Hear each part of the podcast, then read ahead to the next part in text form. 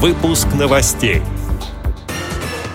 Поддержка инвалидов, работа медика, социальные экспертизы и другие социальные темы. Владимир Путин выступил с посланием к Федеральному собранию. Ровесницы региона. Липецкая областная организация ВОЗ отметит юбилей концертами и спортивными турнирами. Выставка в РГБС познакомит с изданиями о подвигах наших солдат в Афганистане и горячих точках бывшего Союза. Далее об этом подробнее в студии Анастасия Худякова. Здравствуйте! Владимир Путин обратился с посланием к Федеральному собранию. Президент обозначил стратегические планы России на ближайшее время. Речь шла о пенсиях и зарплатах, организации современного доступного лечения, выплатах на детей. Эксперты назвали обращение этого года социальным. Вице-президент ВОЗ, депутат Госдумы Олег Смолин прокомментировал выступление главы государства.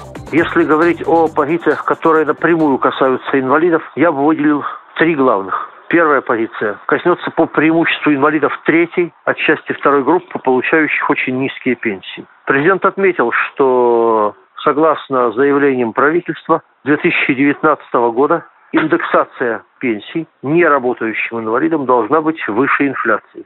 Однако здесь возникло лукавство. Пенсию проиндексировали, но в тех случаях, когда она была ниже прожиточного минимума пенсионера по региону, соответственно, сократили доплату. Президент предложил, чтобы пенсии сначала доводили до прожиточного минимума пенсионера, а затем уже индексировали. Потребовал пересчитать и доплатить, начиная с января, тем, кому не доплатили. Вторая позиция – разбюрократизация процедур медико-социальной экспертизы. Идея абсолютно правильная. Президент предложил делать это во многом в электронной форме. Позиция третья – это выплаты на уход за детьми-инвалидами. Сейчас они составляют около 5 тысяч рублей. Президент предложил поднять их до 10 тысяч рублей. Полностью комментарий депутата Госдумы Олега Смолина слушайте в программе «Личное мнение». Липецкой областной организации ВОЗ в этом году исполняется 65 лет. Торжественные мероприятия, посвященные юбилею, будут проходить в течение всего 2019 -го. Праздники также состоятся во всех отделениях организации. Концертом в Доме культуры открыл череду торжественных событий Грязинский филиал ВОЗ. С юбилеем пришли поздравить воспитанники школы-интерната для детей с нарушением зрения. Творческие номера подготовили и сами активисты.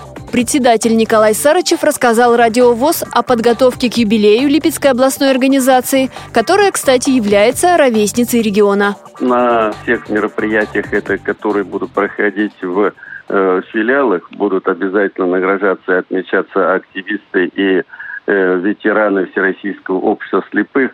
А в июне месяц, когда мы будем проводить областное торжественное мероприятие, посвященное 65-летию, у нас будут награждаться активисты и ветераны ВОЗ наградами Всероссийского общества слепых, наградами Липецкой области. Будет большая концертная программа. В этом году у нас мы будем проводить и спортивные мероприятия, и плавание, и настольные виды спорта.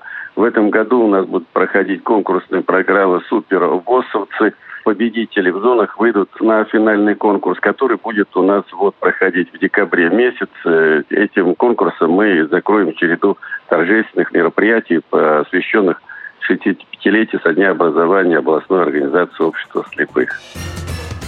Завтра в России будут отмечать День защитника Отечества, чествовать ветеранов, возлагать цветы к памятным местам, организовывать патриотические акции. На этом мероприятия не заканчиваются. Многие из них начались в преддверии праздника – так, Российская государственная библиотека для слепых открыла выставку «Отвага, мужество и честь». На ней представлены книги о подвигах наших солдат в Афганистане, горячих точках бывшего Союза, а также военные повести, издания о судьбах русских офицеров и их семей. А в Лебедянском филиале Всероссийского общества слепых Липецкой области провели вечер «Реквием». Адрес – почта полевая. На встрече звучали фронтовые письма, которые люди слушали со слезами на глазах.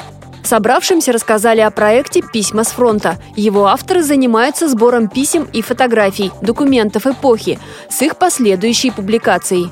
Эти и другие новости вы можете найти на сайте Радио ВОЗ. Мы будем рады рассказать о событиях в вашем регионе. Пишите нам по адресу новости собака ру. Всего доброго и до встречи!